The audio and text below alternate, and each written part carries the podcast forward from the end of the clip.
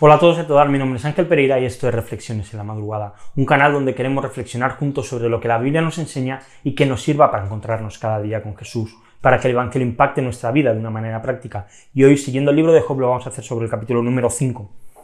El método de enseñanza con los niños, y que siempre funciona, es la disciplina.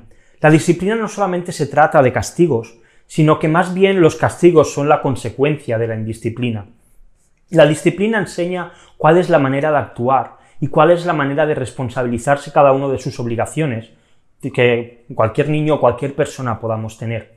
Según la persona, la disciplina que se autoimpone es mayor o menor. En el caso de los niños vemos que debido a su inmadurez, debido pues que hay que estar encima de ellos, la disciplina tiene que ser pues mucho más grande que en las personas adultas, que se supone que somos más responsables. Cuando un niño no cumple con su disciplina, tienen que ser disciplinados, tienen que ser castigados y tienen que ser pues confrontados con aquello que han hecho mal, para que de esta manera se conviertan en personas responsables, en personas cumplidoras y que hagan aquello que tienen que hacer.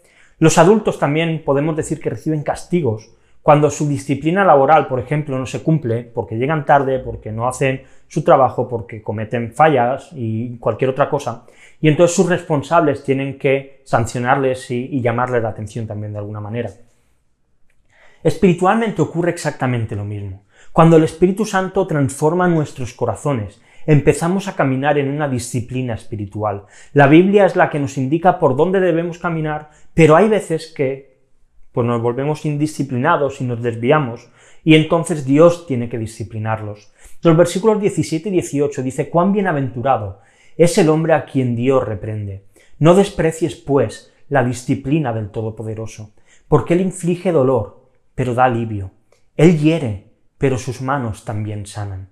La verdad es que para un niño no hay nada mejor, aunque él no lo vea, que ser disciplinado por su padre. Al niño no le gusta esto. Incluso hay veces que no lo entiende. Se enfada, se rebota con el padre, le contesta, pero el padre en realidad nunca deja de amarle, nunca deja de cuidarle. El niño no lo entiende, pero no lo entiende, pero al final el propósito que su padre o su madre siguen al disciplinarle es un propósito bueno. El fin será mejor. Esto le va a ayudar a ser autodisciplin autodisciplinarse y entender la importancia de hacer bien las cosas, de cumplir su palabra cuando dice algo, y esto hace pues que el niño crezca, que madure y que se fortalezca. Nosotros que muchas veces somos o incluso también nos comportamos como niños espirituales, también a veces necesitamos que nos disciplinen, cuando nos apartamos del camino que la Biblia marca, cuando tomamos nuestras propias decisiones aun sabiendo que son contrarias a lo que Dios quiere y vamos por nuestros propios caminos. La disciplina es misericordia de parte de Dios, es la muestra de su paciencia y de su fidelidad, es la evidencia de su amor y del cariño que tiene hacia sus hijos. La disciplina de Dios es un acto que demuestra preocupación y cuidado, y es algo necesario para nuestro crecimiento y nuestra madurez espiritual. Nos enseña cuáles son nuestros errores y nos presenta a Cristo como el modelo perfecto a seguir. Así que aunque duela, recibiremos el alivio divino. Si enfermamos, recibiremos cuidados y sanidad espiritual y celestial, porque Dios es bueno, porque su misericordia es nueva cada día, porque sus pensamientos son mucho más altos y diferentes a los nuestros, y el final que él ha marcado es un final perfecto. Todo lo que él hace es bueno, y por eso podemos y debemos alegrarnos en todas las cosas que ocurren en nuestra vida. Y te dejo dos preguntas, como siempre, para reflexionar.